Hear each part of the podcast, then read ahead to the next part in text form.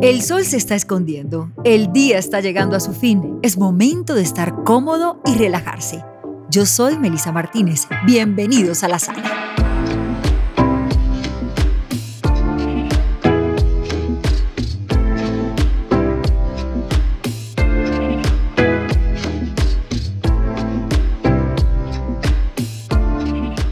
Hola, qué alegría saludarlos, qué alegría y qué bueno que estén aquí en la sala, sentado con nosotros. Porque hoy voy a tener una mujer espectacular, de esas que tienen esos ojos que, yo no sé cómo, qué, término sería, engatusan, enamoran, seducen, todo eso reunido en una misma persona con un encanto que por supuesto les va a fascinar, los va a llevar a sentirse muy cómodos seguramente. En esta sala yo soy la anfitriona y como buena anfitriona, de inmediato, y antes de que te sientes, te pregunto si te sirvo té o café, Tefi. Café, siempre café colombiano, ojalá. Hola, Pero por supuesto. qué gusto saludarte. Qué linda introducción. Gracias por esos halagos a mis ojos gatuelos. Bueno, que no es lo único divino que tienes y además eh, de pronto es lo primero que se ve, pero luego detrás hay un carisma impresionante y además eh, un gran talento para la actuación. Ahora, ya después de servido este cafecito con poquito azúcar, porque siempre estamos a dieta, ¿qué te mueve como persona, Tefi, de arranque?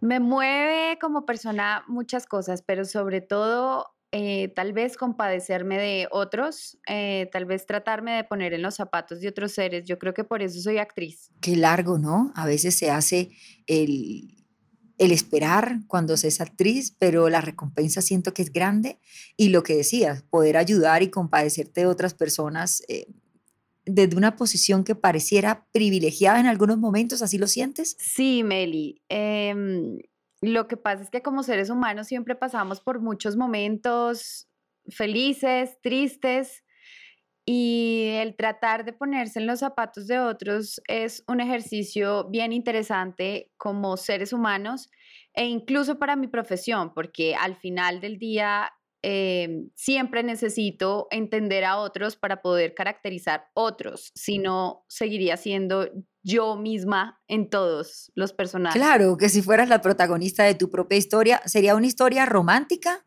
una historia de terror, una historia de superación? ¿Cómo crees que sería la propia vida de Estefanía Duque? Qué difícil, pero creo que sería un poco de todo. Mm, a diario nos enfrentamos a situaciones diversas. Eh, siempre tenemos casos de superación, siempre tenemos casos de misterio, cosas que ocultamos. Em, incluso a veces mostramos qué tan malos podemos ser con alguien que no queremos, que no nos cae bien o que nos hizo daño. Y también hemos sido muy buenos. Em, no sé, yo creo que de todo un poco. Yo creo que ahí saldría como una serie. Por lo contado, por lo iniciado, yo saldría una serie con capítulos románticos, otros capítulos de misterio, otros donde te verán como la villana y algunos sencillamente tocará ser la buena, de protagonista o antagonista, pero creo que lo harías bien en cualquiera de esos escenarios. Como la idea es que nos sentemos en esta sala y sintamos eh, la confianza suficiente como para conversar, como cuando uno visita a esa tía que uno quiere mucho pero que no la ve frecuentemente porque de pronto está en el pueblo o está en la ciudad donde se va menos por los compromisos que se tienen. Y a esa tía a veces hay que hacerle un resumen, un resumen de lo que ha sido la carrera de su sobrina, la que por supuesto ella admira. ¿Cómo sería ese, ese resumen para la tía? En este caso me toca ser la tía Meli. Ay, tía Meli, qué rico verte, hace cuánto que no nos vemos. No, no quiero ser la tía Meli, mejor la prima. Entonces, hola prima. Si supieras cuánto tengo para contarte. Em, lo que te puedo decir es que ingresé muy pequeña en esto, que toqué muchísimas puertas, que intenté con modelaje, presenté, eh, llegué a la universidad a estudiar diseño industrial, la carrera toda la hice pagándomela con, con actuación y con presentación en un canal de aquí de Bogotá. Em, y después empecé a enamorarme profundamente de la actuación por una compañera que tuve y de ahí empecé a alternar mis estudios de diseñadora industrial y de actriz con algunos talleres y cuando salí de la universidad como diseñadora, Dios me dio el regalo de un gran personaje que tal vez por eso eh, hoy estoy aquí hablando contigo, porque fue el que me dio la exposición em, en su momento. Ahora, después de hacer ese recorrido, si nos tenemos que situar en un punto en donde te hayas sentido cómoda en este camino, tal vez cuál fue, o qué te hace sentir esa, esa comodidad de esta yo estoy en casa o en paz. Primero que me siento muy bien cuando lo estoy haciendo. No es algo que, claro, tiene su nivel de dificultad, pero si te digo yo me divierto, me parcho, la paso buenísimo, para mí realmente el estar grabando o, el estar actuando más bien, em, no sé, es como liberar todo el tiempo mm, endorfinas, es rarísimo, pero... Es como comer chocolate. Estoy feliz. sí, estoy feliz y yo creo que eso ratifica un poco que, que, lo que estoy haciendo es lo que me gusta y por lo tanto me hace sentir cómoda. Y claramente cuando aparecen las oportunidades y los castings y te los ganan, eso también eh, pues me hace sentir muy bien. Claro, porque, porque allí va.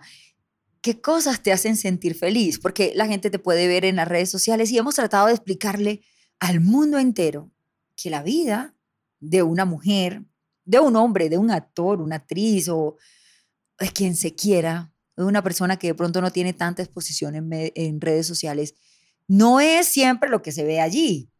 Eh, y allí se pueden mostrar muchas cosas y se pueden aparentar unas cuantas más, pero que realmente te hace feliz y ya habías mencionado un punto importante y es la actuación, estar allí interpretando un personaje, dándole vida a otra parte. Sí, eso realmente es lo que me hace feliz, eh, Meli. Obviamente muchas otras cosas, como por ejemplo compartir tiempo con mi familia, estar con ellos, compartir en la mesa un plato de comida me hace feliz. Todos los días agradezco poder comer. Em, eso también me hace feliz. Son cosas realmente muy sencillas. Y, y sí, tal vez no es lo que uno muestra todos los días en las redes sociales, porque igual tú tienes un dominio muy diferente en las redes sociales y yo siento que uno tiene que saber a qué va y las redes sociales tal vez no te retratan la vida realmente, la que es y la que tú vives a diario. Y, es eso lo que me hace feliz todos los días, eh, levantarme al lado de mis seres queridos, poderles decir que lucho cada día por ser un mejor ser humano, por ser una mejor profesional y por supuesto, y lo que acabas de decir tú, actuar, que no sé, se me acelera el corazoncito de pensar cuántos personajes me falta por interpretar, por crear. Y a diario me preparo para eso. Estoy en clases de técnica vocal, de doblaje, de baile, porque pues tengo que conocer muy bien mi cuerpo, que es mi elemento de trabajo. ¿Y hay ritmo, hay sabor ahí para el baile? ¿Se le mete buena cadera? Yo creo que sí. Pues sí, yo creo que sí también. Pero pues tengo buen concepto. Yo creo que el público el que debería decir eso, porque a veces uno no tiene una visión como muy clara de lo que es uno, es rarísimo. Sí, porque pudiera ser que en algún momento la autoestima, si está muy alto, mm. te hace ver como danza contemporánea, como lista para participar en el cumbiódromo, en el carnaval de Barranquilla, con tu pollera. Ay, no, y el folclore que me encanta, te digo, el folclore colombiano lo amo. Qué bueno, qué bueno eso. Me encanta cuando hablamos con, con pasión, cuando, cuando la gente se enamora, por supuesto, de lo que hace. Ahora, ahorita hablabas un poco de quienes están por fuera, quienes no hacen parte de un set de grabación y quienes de pronto te aman o te odian por un personaje. ¿Ocurre eso a diario? Que te idealizan por lo que pueden ver en la televisión, pero tal vez lejos está de ser realmente Estefanía. Sí, por supuesto. Hay gente que en verdad se conecta muchísimo con los personajes, con las series o las cosas que uno hace y realmente piensan que uno es ese ser humano. Em, igual lo veo súper bien, realmente no, pues digamos que no me ha tocado. Hay actrices, por ejemplo, que por hacer de malas les, las han golpeado. A mí eso nunca me ha pasado, pero mm, pero sí, claro, es de amores y odios. También yo siento que el hecho de tener las redes sociales un poco mitiga eso y la gente a veces alcanza a ver los seres humanos que hay un poco detrás de eso, aunque ya hemos dicho que sí, claro, por redes sociales se puede eh, mentir, por decirlo así, eh, también igual em, se pueden ver ciertas cosas de el actor que hay detrás. Y entonces es chévere porque aprenden a hacer un paralelo entre lo que es el oficio y lo que es la vida real. Eso me parece chévere porque también crea un poco más el criterio en las personas. A veces eh, no imaginamos por todos los procesos que tiene que pasar un actor, cómo se debe preparar, qué, cuáles son las cosas que hace y simplemente lo juzgamos y no miramos un poco más allá de... Y todas estas cosas eh, pues que lo escuchen nada más a uno en, este tipo de, entrevistas y cosas, hace que la gente entienda cuál es la personalidad de uno, la verdadera, y aprendan a diferenciar entre los personajes. Esa parte me gusta, es una combinación de en las redes sociales tal vez pueden ver a qué hora me levanto, cuántas horas debo esperar, eh, qué tengo que hacer para darle vida a un personaje y eso le da un sentido distinto. No soy quien ves eh, en aquella pantalla, puedo ser algo más cercano a lo que ves en mi celular. Me gusta esa reflexión a la que, a la que hemos llegado en esta primera parte de la conversación. Y a propósito de eso, porque creo que todo nos va llevando a lo mismo y es eh, el mundo digital, ¿cómo es eh, vivir en este instante en, todo el tema de, la era digital y cómo cambia la actuación, sobre todo en pandemia, en la que aún estamos, superada en algunos aspectos, por supuesto, eh, con condiciones mejores para algunas personas. Pero ¿cómo se siente? ¿Cómo, ¿En qué cambia entonces eh, la actuación en este mundo digital? Eh, uy, cambia un montón. Eh, el hecho de, por ejemplo, en el teatro que se tiene el arte vivo, pues imagínate, es un paralelo impresionante porque pues igual nosotros somos seres que necesitamos estar presentes como en un lugar y sentir sobre todo. Em, desde la virtualidad, digamos que al principio, bueno, sigue siendo un poco complejo, pero digo yo, al principio y recién empezó la pandemia, pues como era algo absolutamente desconocido, fue realmente un reto. A mí me propusieron realizar un monólogo mm, en una plataforma digital y era en tiempo real y en vivo y tenía que estar actuando y tenía yo que desde mi casa estar poniendo las cámaras en donde quería que se vieran ciertas cosas. Mi novio, mi hermana y todo estuvieron cuadrando las cámaras, activando en qué momentos debían mostrar qué, porque yo hacía como diferentes movimientos dentro del lugar que tenía destinado para realizar el monólogo, pero pues no siempre se podía ver desde las cámaras todo lo que estaba pasando. Entonces era realmente complejo eh, pero también reta el ver que sí puedes hacerlo, que lo puedes lograr y que es simplemente una manera diferente de ver las cosas. Ya, eso es como la, lo que yo puedo reflexionar. De los cambios, de los cambios que se han tenido, Steffi, con, con la pandemia, con obviamente cómo impacta en cada uno de los aspectos de, de la sociedad y de las, y de las, de las profesiones. A propósito, hay, hay una parte importante, mm, porque ya vi que, que el novio, la hermana, pudieron convertirse en esos auxiliares de grabación pero precisamente cómo fue tu relación con, con el espacio. O sea, el, sentiste que se te quedó pequeño el apartamento, la casa, que de pronto necesitabas haber cambiado un cuadro porque te quedaba mejor en el plano que, que necesitabas utilizar? No, pero absolutamente. El tema de la composición con las cosas que hay en el lugar es, pues son indispensables. En el monólogo este que te digo, por ejemplo, em, la disposición era en el comedor, pues con unos elementos importantes como unas rosas, unos portarretratos que contaban realmente era absolutamente necesario contar como con algunos eh, objetos, ¿sabes? Que ayudaran a contar de cierta manera, pues la historia.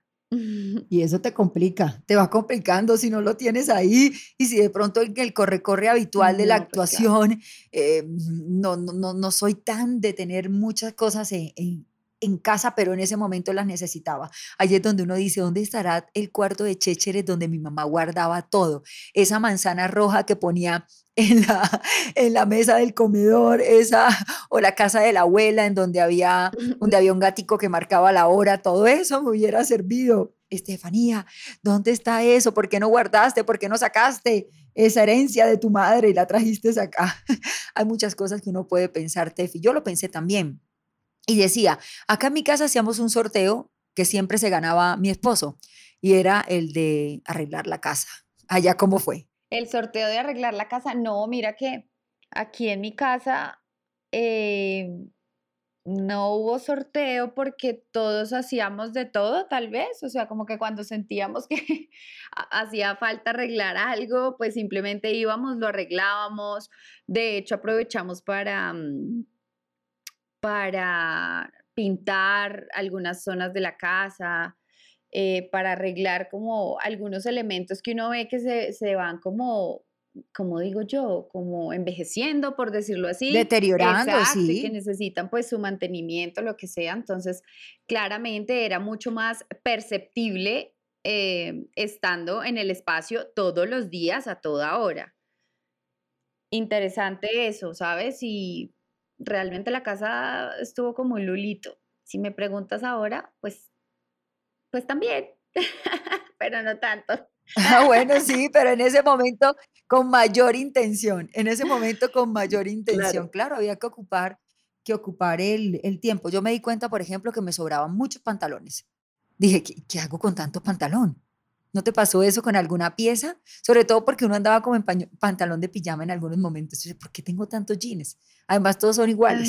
sí, no, pero no me pasó solamente ahí, me pasa ahora, todavía me pasa. O sea, necesito cosas para meter, o sea, necesito lugares o objetos que me ayuden a organizar el desorden. Ahora, a propósito de esa relación tan cordial, que, se dio. Hay algunos que sufrieron mucho por la relación realmente, más allá de con quienes estaban en casa conviviendo y compartiendo el espacio con la tecnología, porque la tecnología se volvió fundamental. ¿Cómo fue esa, esa relación con la tecnología ahora como herramienta de trabajo? Porque tal vez el computador o el celular para ese monólogo reemplazaba a cuatro o cinco personas que habitualmente tenías en el set, al sonidista, al camarógrafo, a la maquilladora, a la jefa de vestuario, al director. Y era solo tu celular o tu computador. ¿Cómo fue esa relación? Muy difícil, muy difícil y realmente ratifica que zapatero a sus zapatos, porque pues al final también, eh, así uno lo intente hacer eh, y tal vez quede bien, pues quien se especializa y quien realmente es profesional en el tema, pues las cosas van a salir muchísimo mejor, porque uno sí se mm, frustra en algunos momentos, pues no tiene uno el control sobre todas las cosas. Por ejemplo, el sonido que es tan importante, indispensable cuando se cuenta una historia Imagínate el tema de tener que proyectar la voz, pero que no se escuche, pero si tienes dos o tres eh, computadores, entonces escuchaba un eco. Realmente fue un reto. Creo que al final, pues sí se logró dominar de alguna manera, pero, ay no, que se acabe este COVID ya. Por favor, yo me volví la mejor amiga de las plataformas digitales.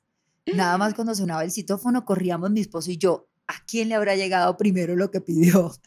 Él se volvió adicto al ejercicio y prácticamente armó eh, un gimnasio que no cabía en esta casa, o sea, armó un gimnasio más grande que la casa. Mientras que en mí surgió otro yo, el de, el de la producción. Entonces compré filtros, luces, eh, aros, unos aros que, bueno, habían unos que eran de muy mala calidad, otros de mejor calidad, luego más profesionales y luego me dio vértigo todo eso, todo eso en dos meses, porque claro, los las luces no tenían, eh, no estaban adecuadas, como bien lo podía hacer un luminotécnico, y entonces lo que estaban haciendo era llegándome prácticamente al cerebro. Varias cosas que van pasando. ¿En tu casa, cómo fue el tema de, de las cámaras? ¿Lograste coordinarlas bien? ¿Te mandaron alguna vez cámara o siempre fueron los elementos que tenías a la mano? No, con los elementos que yo tenía aquí a mi disposición, los computadores, el mío, uno que era de mi hermana, mm, los celulares también, el de mi novio, el mío. Y así nos bandeamos, digo yo. Esa es una confianza Y absoluta. Esa es una confianza absoluta. Te puso ahí el celular para que linda. grabaras. Eso es una confianza absoluta. Ganancia para el novio de El Estefanía que nada Duque. debe, nada teme, para que veas.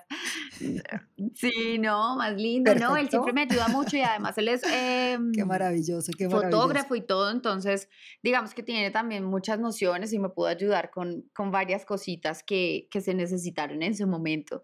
Y frente al tema de las luces y todo eso, no, pues uno siempre tiene que, de todas maneras, em, desde antes yo ya estaba un poco, pues preparada, si se puede decir, porque, mm, porque pues el tema de las redes también viene hace muchísimo tiempo y uno tiene que estar que bien iluminado, que no sé qué, que ta, ta, ta. Entonces, digamos que ya tenía algunos artículos en la casa como para, mm, para hacerlo. Sin embargo, sí adquirí como otra lucecita y, y ya, y con eso lo pudimos hacer, con luz natural también. En mi caso me di cuenta que al tener las mascotas, tengo tres, bastantes, eh, no sé, dije, los muebles no deberían ser tan claros, deberían ser un tono un poquito más oscuro. ¿Te pasó con algo en casa que dijiste, yo de pronto este mueble no, mejor lo cambio o necesito algo verde o por qué no las sillas si tengo alguna barra o unas flores, sean artificiales o naturales para agregarle a este espacio? ¿Te pasó en cuanto a escenario como tal de tu hogar, más allá de que lo utilices para para salir en redes sociales o en alguna transmisión, sino como para verlo habitualmente? Pues mira que no, porque, em, o sea, en ese ejemplo en especial que tú me pones, resulta que nuestros muebles, por ejemplo, son oscuritos precisamente por el tema de, de que se ensucian mucho y bueno, entonces un poco como la facilidad de la limpieza para nosotros siempre ha sido como tenerlos en un tono no tan claro, o sea, por ejemplo, blanco. Pero sabes que sí me di cuenta, el, eh, en la habitación como tal eh, sí es indispensable tener una buena cama, un buen colchón, sobre todo cómodos y que te hagan sentir descanso, porque al final, pues en la pandemia casi que todo el tiempo no estaba, bueno, sí, en la sala, el comedor, todo, pero también mucho en, en su habitación, viendo tele, películas, series, lo que fuese. Y sí sentí como la importancia de tener eh, la habitación muy bien equipada, sobre todo muy cómoda. Y por ejemplo, en el trabajo y estas cosas, pues tener unos buenos, un buen escritorio donde apoyar las cosas, ¿sabes? De eso sí me di cuenta, que a veces uno no es tan consciente y, ay, organiza cualquier cosa rápido, pero claro, cuando es tan repetitivo, pues ya tú dices como, no, es que es necesario, o sea, lo tengo que comprar y tengo que tenerlo dispuesto para el trabajo. Claro, transformación del espacio. Em, en mi caso, Exacto. la decoración llegó a mí conforme con los años. Eh, por ejemplo, recuerdo una época en donde pegaba estrellitas de esas que cuando uno apagaba la luz iluminaban, pero en el día se veía horrible, se veía como verde el techo de mi casa. Eh, luego se me dio por Sí. ser muy colorida y entonces eh, quería cosas naranjas, rojas, sobre todo cuando me vine a vivir a Bogotá, quería darle mi sello eh, caribe a mi apartamento. Luego eso no me gustaba y al final me fui por la onda nórdica. Alguna vez fui a entrevistar a a Alemania y, y me traje la idea de muchos espejos y todo gris, con blanco, pero luego llegaron los perros, mejor dicho, con el paso de los años No. he tenido una transformación total.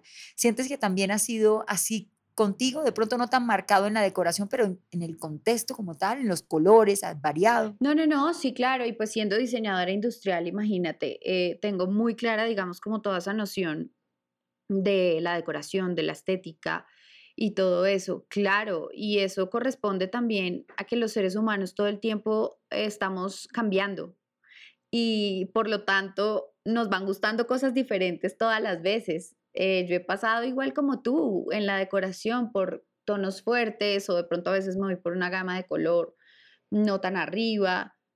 Todo el tiempo pasa. No sé por cuántos estilos he pasado en mi vida, incluso la hora de vestir. A la hora de decir en el cabello, en el cabello, Sí. porque un día te vemos así súper leona, con esas ondas Mm. espectaculares y eh, para el comercial perfecto de rizos. Y luego apareces así súper lisa y, yo digo, bueno, ¿esta es la misma mujer o es otra? Ay, sí, es verdad. No, es que a mí me gustan mucho los cambios, Eli. O sea, yo em, difícilmente me quiero ver igual, difícilmente quiero usar el mismo tono de cabello, la, misma ropa, incluso el mismo estilo, porque a veces lo que hacemos es como, bueno, la misma blusa en 20 colores diferentes. No, a mí me gusta de verdad estar rotando, estar cambiando. Yo me estreso con, por ejemplo, ahora que hablábamos de objetos y todo eso, con la disposición de las cosas como están organizadas en la casa. O sea, a mí me gusta estar rotando y estar cambiando y lo que uno pueda estar comprando. Ay, ojo. y metiéndole nuevo, ay Dios mío. compra uno cosas, guarda otras, regala unas, después ya no le gustan y así todo el tiempo conmigo y con todo. Ahí veo un enunciado Con el que novio dice, no, ese sí ya lleva 10 no, años. No, ese está ahí, ese está ahí. ese está ahí. Ese a propósito también tiene el cabello largo, hay muchas cositas que se le puede hacer. Dice, hay un enunciado en una fotografía en las redes sociales, es la Duque 7, quienes nos están escuchando pueden pasar por allá, que dice mentiras hermosas, y ahí tienes el cabello corto, es, es, otra, es otra mujer, y, y, y significa que puedo ser varias en una ¿Cuál mujer te gustaría ser más allá del personaje en la vida real? ¿Y en qué estás trabajando precisamente para mejorar? Porque el post pandemia creo que esa es la ganancia, saber en dónde podemos invertir nuestra energía. Claro, Meli, tienes toda la razón. Pues mira que em, por estos días eh, me he estado analizando mucho y es que mm, creo que a veces soy muy autoritaria. Y quiero dejar un poco eso. Nos pasa a las mujeres. nos pasa mucho a las mujeres. Sí, nos pasa mucho, Meli. Y a veces no es tan chévere, porque sin querer herimos o minimizamos de pronto la opinión de otros. Eh, y creo que eso es algo que me gustaría mejorar. Yo no sé si de repente uno pueda cambiar lo que es, pero creo que sí se puede mejorar y más pues si se es consciente, por ejemplo. Em, y también me puse el reto de leer mucho más y de escuchar más. A veces opinamos demasiado y lo que busca la gente en este mundo es más bien que los escuchen o que nos escuchen incluso. Porque siempre queremos tener la palabra, porque siempre queremos tener eh, la razón. Eh, ser, protagonista, tal vez, siempre. Exacto, Meli. Entonces yo creo que en eso estoy tratando de, de trabajar. Esa es la lucha. Esa es la lucha diaria. Sí. Y el personaje soñado. Ush. Muchos. Muchos, pero a ver, eh, me gustaría mucho hacer uno de investigadora, de médico. Sí. Em, de sicaria. Opa. Sí, es raro, pero... Mm, eh, ¿Es raro? pero es un poco como entender la psiquis de otros y por qué lo hacen, ¿no?